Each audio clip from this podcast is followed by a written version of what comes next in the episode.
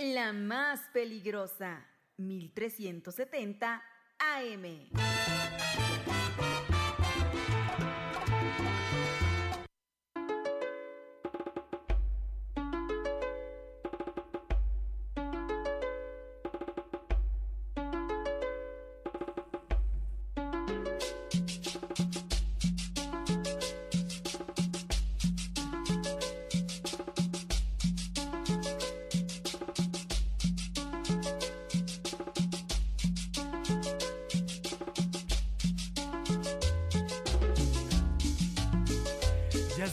12 con 8 minutos, las 12 8 a través de la más peligrosa en el 1370 de AM y www.peligrosa.mx. Señora linda, señora bonita, ya es el mediodía y no puede usted continuar su semana, no puede estar en este inicio de semana sin antes estar informada de todo lo que acontece a nivel local, nacional e internacional. Así que aquí comienzan las rapiditas de la información. Así es, su sección tan gustada, tan pedida, su favorita de toda la semana, pues ya la traigo aquí. Son las rapiditas de la información y vaya que venimos cargaditos de información. Así que señora linda, mi rey, mi reina, donde quiera que ande, yo le mando un abrazo, un saludo muy fuerte y le deseo que tenga un excelente inicio de semana. La voz que escucha es la de Christopher y abróchese bien el cinturón, porque aquí damos el viaje por lo más relevante de la información.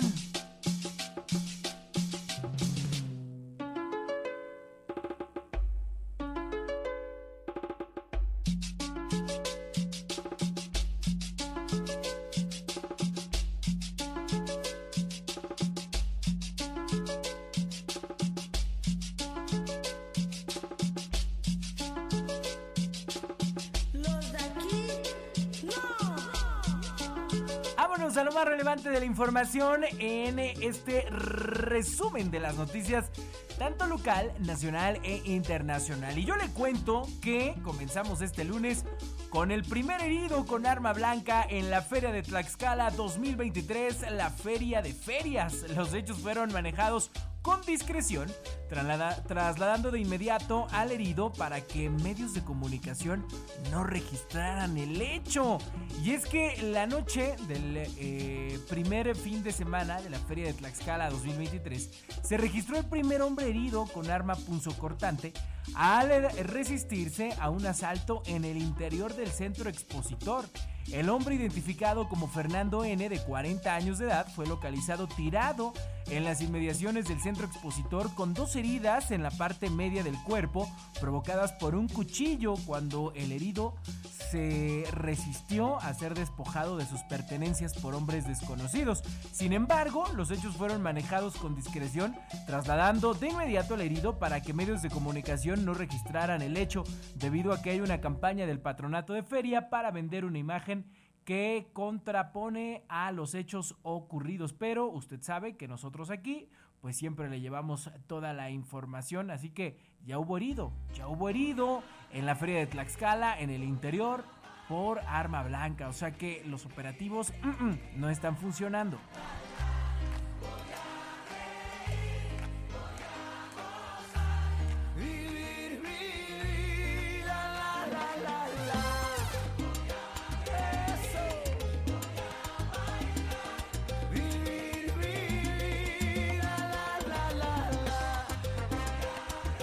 Pero eso no es todo, porque parece que la gobernadora de nuestro estado pues anda preocupada en otras cosas que en las que debería de estar más preocupada, que es en las que se hacen falta. Por ejemplo, mire, no hay medicamentos en los hospitales de Tlaxcala, pero construyen una clínica de bienestar animal.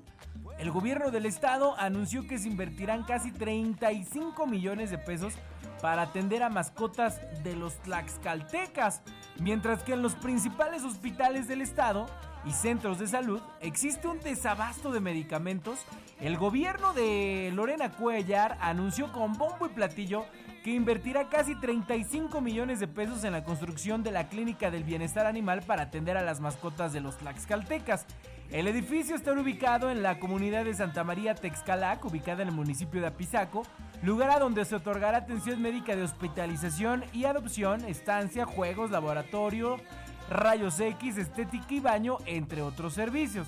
A través de las redes sociales, pues criticaron que las autoridades estatales vayan a hacer una fuerte invención para las mascotas, en tanto que existe un desabasto de medicamentos en prácticamente todos los hospitales y centros de salud de la entidad. Según los detractores de la clínica para mascotas, hay pacientes de enfermedades graves como cáncer que carecen de recursos y el Estado no otorga las medicinas, por lo que la inversión para los animales les resulta pues ofensiva. Y mientras se comenzaron a gastar los 35 millones de pesos en diferentes partes del estado, proliferan pues los baches que generan desperfectos económicos a los tlaxcaltecas y ponen en riesgo a los automovilistas. O sea, dicen, mira, esos 35 millones, pues mejor hay que dotar de medicamentos a los hospitales, que ahorita hay desabasto, o pues que arreglen los baches en todo el estado, porque eso sí es un riesgo.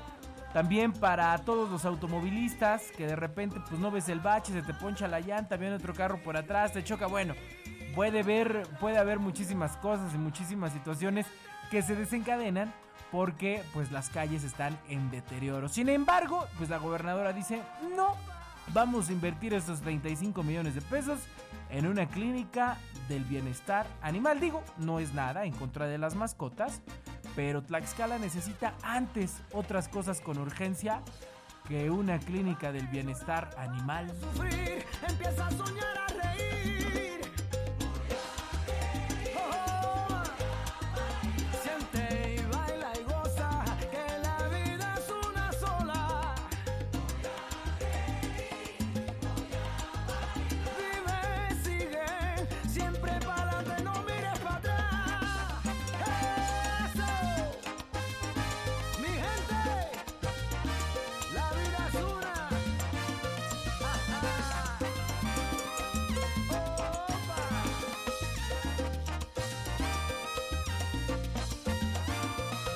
Vámonos a más información. Ya son las 12 con 15 minutos. Por cierto, yo le quiero contar que si usted no le da tiempo en la semana escuchar las rapiditas de la información al mediodía, porque anda usted ocupada, porque anda usted trabajando, pues no se preocupe, porque ¿qué cree? Ya nos puede escuchar ahora a través de cualquier plataforma digital de música. Nos puede usted escuchar en Spotify, en Amazon Music, en Apple Music en cualquiera de esas eh, plataformas digitales. Ya puede usted escuchar las rapiditas de la información en cualquier hora del día.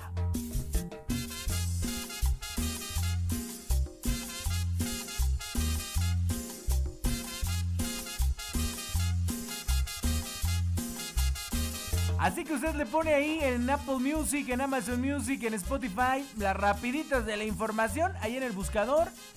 Y ahí usted va a encontrar este podcast de noticias informativas con un poquito de sazón. Te gusta bailar, Marisol, te gusta bailar, el ritmo singular, el ritmo de la cumbia.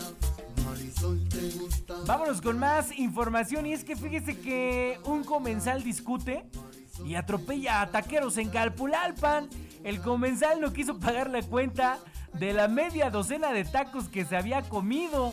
Y es que un comensal enojado y en aparente estado de ebriedad embistió con su vehículo un puesto de tacos ubicado en el primer cuadro del municipio de Calpulalpan la noche de ayer domingo 12 de noviembre.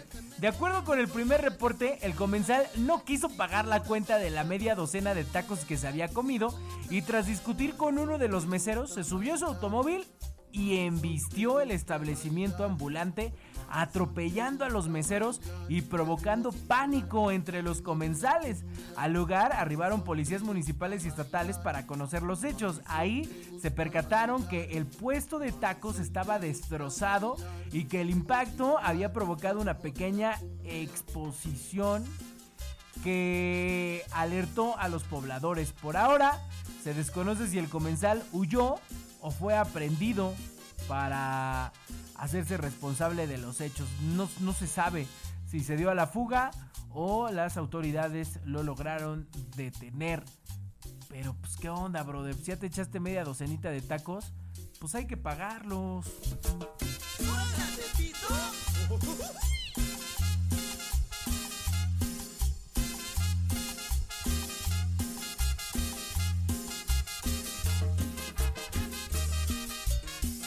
Así las cosas allá en Calpulalpa. No quiero pagar la cuenta y aparte que no la pago, me echo de reversa, me echo para adelante y atropello a todo el puesto ambulante. ¡Qué barbaridad! Bueno, ojalá que estén bien los meseros, no haya pasado otra cosa.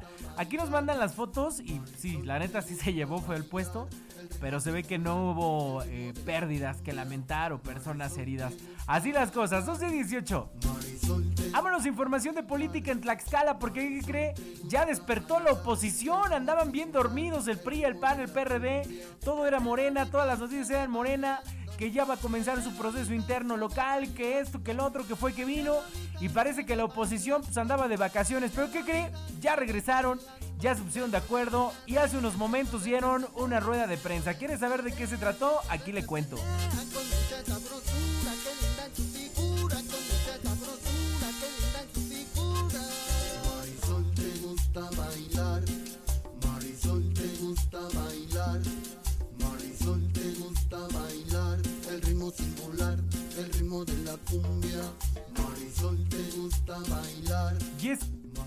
Y es, que en conferencia de, en conferencia de prensa, los dirigentes estatales de los partidos políticos que conforman el Frente Amplio por México en Tlaxcala, pues dieron a conocer que iniciarán las mesas de trabajo para contender contra el actual partido en el poder en los comicios electorales de 2024.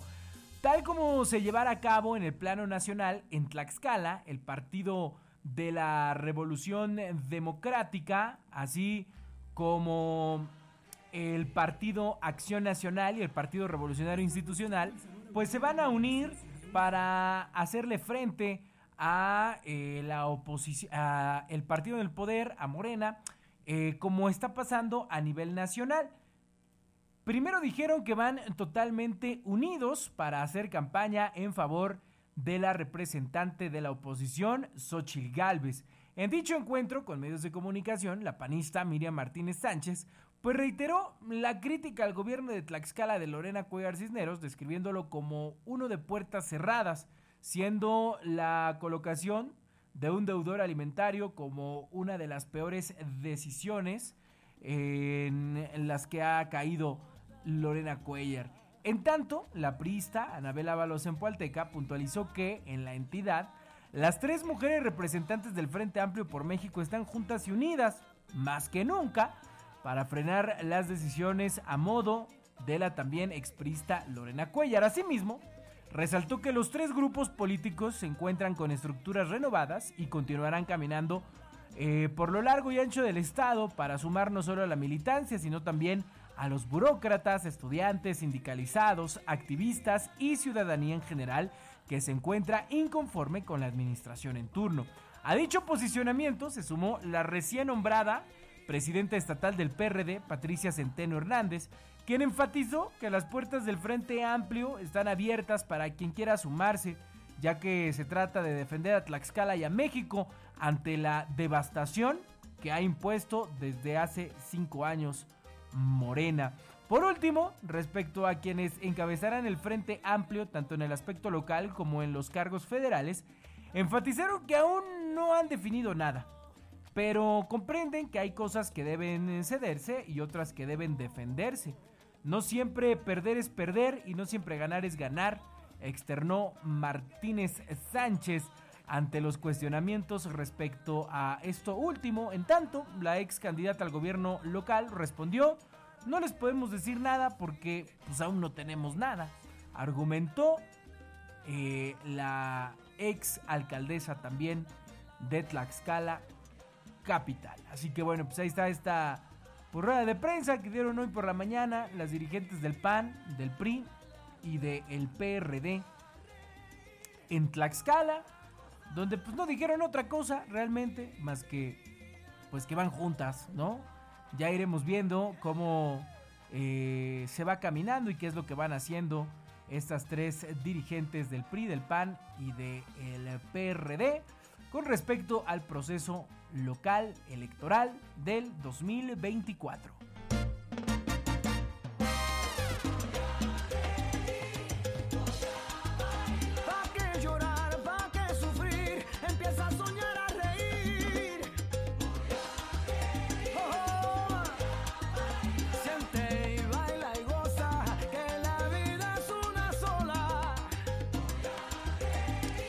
A noticias de carácter nacional y hablando de política, hace unos momentos Marcelo Ebrard dio una rueda de prensa también en la que dijo, yo milito en la 4T y se queda en Morena. La Comisión de Honestidad y Justicia de Morena determinó que no hay elementos para repetir el proceso interno de Morena en el que ganó Claudia Sheinbaum. Aseguró que no dejará de buscar la presidencia. Eso dijo Marcelo Ebrard. Al asegurar que milita en la cuarta transformación, Marcelo Ebrard anunció que permanecerá en el movimiento de transformación y subrayó que no cambiará de partido. La Comisión de Honestidad y Justicia de Morena determinó que no hay elementos para repetir el proceso interno de Morena en el que ganó Claudia Sheinbaum. De todos modos, bueno, pues eh, hizo el intento, ¿no? Marcelo Ebrard de ser escuchado. Eh, sin embargo, también reconoció que hay evidencia de prácticas indebidas por parte de simpatizantes, por lo que iniciarán los procesos de sanción correspondientes, lo cual fue celebrado por el ex canciller. Señaló que por el momento no está contemplando ocupar una senaduría, ni se le ha ofrecido un cargo específico, por lo que eso se verá más adelante. Marcelo Ebrard sostuvo que hubo un entendimiento con la aspirante presidencial para que su grupo político pues tenga representación en los órganos directivos de Morena, como la Comisión de Elecciones y la Comisión de Encuestas. Aseguró que deben darles su lugar como la segunda fuerza al interior del partido. Además, afirmó que ni el presidente Andrés Manuel López Obrador ni el dirigente de Morena, Mario Delgado, fueron parte de estas negociaciones. Aunque no será en 2024, Marcelo Ebrard aseguró que no dejará de buscar la presidencia de la República.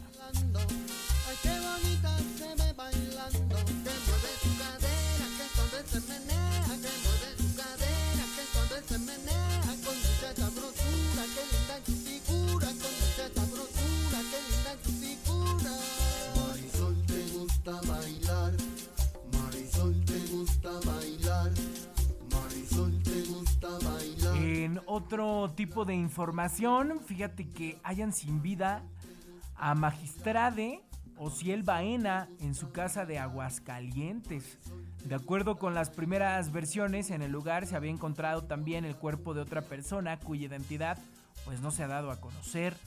Eh, Jesús Ociel Baena Saucedo, magistrade del Tribunal Electoral de Aguascalientes y su pareja, fueron encontrados sin vida dentro de su domicilio, ubicado en el fraccionamiento residencial Punta del Cielo, en la zona poniente de esa capital. El presidente del Tribunal Electoral, Salvador Hernández, informó que presuntamente entre las víctimas estaba Ena Saucedo y otra persona, pero no sabemos qué fue lo que pasó, dijo el presidente del tribunal. También dijo que a las 9 de la mañana recibió una llamada en la que se le comunicaba que algo pasaba en la casa de Ociel y procedió a marcarle por teléfono a su pareja y ninguno contestó. El presidente magistrado acudió a la propiedad de Ociel Baena alrededor de las 9 de la mañana, pero no logró entrar al domicilio por estar acordonada por las autoridades. Dijo que hay que esperar información oficial de las mismas. ¿De qué murió Ociel Baena Saucedo, magistrade electoral de Aguascalientes? Bueno, por su parte, el secretario de Seguridad Pública del Estado, Manuel Alonso García, confirmó el hallazgo de dos personas sin vida en el departamento del Magistrade. La Fiscalía General del Estado comenzó una carpeta de investigación para determinar la plena identidad de las personas fallecidas y la causa de la muerte. Hasta ahora ninguna autoridad ha precisado el móvil del crimen. Baena Saucedo tenía mucha actividad en redes sociales y en instancias formales como un defensor de los derechos de las comunidades LGBT. Ayer domingo, Jesús Social Baena participó en una mesa redonda del PT en Oaxaca, donde habló de acciones afirmativas de la comunidad LGBTIQA. Rosa Isela Rodríguez, secretaria de Seguridad y Protección Ciudadana, confirmó la muerte de Ociel Baena, quien fuera primer magistrade electoral no binaria en América Latina. En la conferencia mañanera, del presidente Andrés Manuel López Obrador en Sonora, Rodríguez indicó que se va a hacer la investigación. Ya están las autoridades de Aguascalientes viendo cómo fue el caso, dijo la secretaria de Seguridad Ciudadana Rosa Isela Rodríguez. En octubre pasado, Ociel Baena, primer magistrada electoral no binaria en América Latina, compartió en redes sociales que recibió por primera vez en la historia del país el título de maestre. Eh, Gabriela Rubalcaba, directora de la Escuela Judicial Electoral del Tribunal Electoral del Poder Judicial de la Federación, entregó el título de maestre en Derecho Electoral a Ociel Baena. El Tribunal Electoral es un tribunal progresista, indicó la directora de la Escuela Judicial. ¿Quién, ¿Pero quién era Osiel Baena Saucedo, primer magistrado electoral no binario en América Latina? Bueno, en 2020, cuando estaba en un litigio estratégico en materia de derechos políticos electorales, descubrió su identidad de género y Osiel Baena Saucedo fue concedible eh, como primer ministro magistrade electoral no binaria en América Latina en 2022. El 1 de octubre del año pasado, junto a la bandera gay, rindió protesta en el Tribunal Electoral del Estado de Aguascalientes en una designación que rompió paradigmas no solo en el derecho electoral de la judicatura, sino también para las eh, poblaciones LGBT Después de ser eh, concedible como magistrado electoral, Baena contó en una entrevista que ante el nombramiento recibió bastante apoyo desde el activismo de la diversidad, porque es un puesto donde se toman verdaderas decisiones que cambian y trascienden en la vida de muchas personas. Eh, y bueno, pues aparte de que Ociel era muy activo en redes sociales, pues la verdad es que sí tenía un cargo público bastante importante. Pero bueno, está muy raro, la realidad es que está muy muy raro el tema de su fallecimiento, no hay mayor información, ojalá que en el transcurso del día, en las siguientes horas, bueno, pues sepamos cuál fue el móvil, cuál fue la causa de su deceso. Por lo pronto, bueno, pues hallaron sin vida al magistrade Ociel Baena en su casa de Aguascalientes.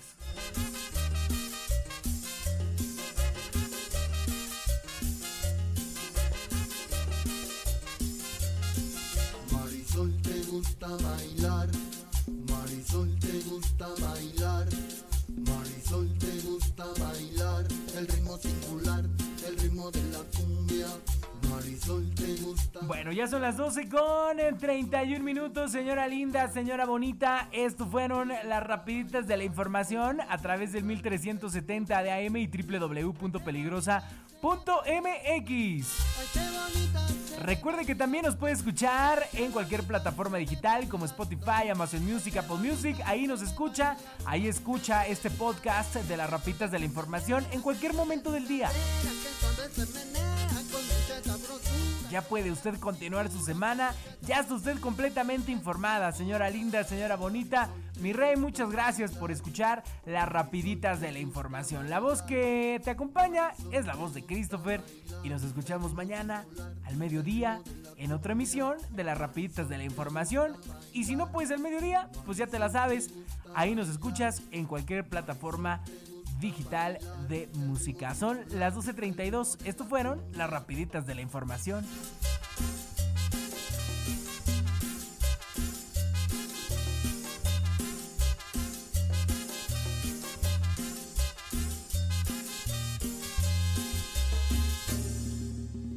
La más peligrosa, 1370 AM.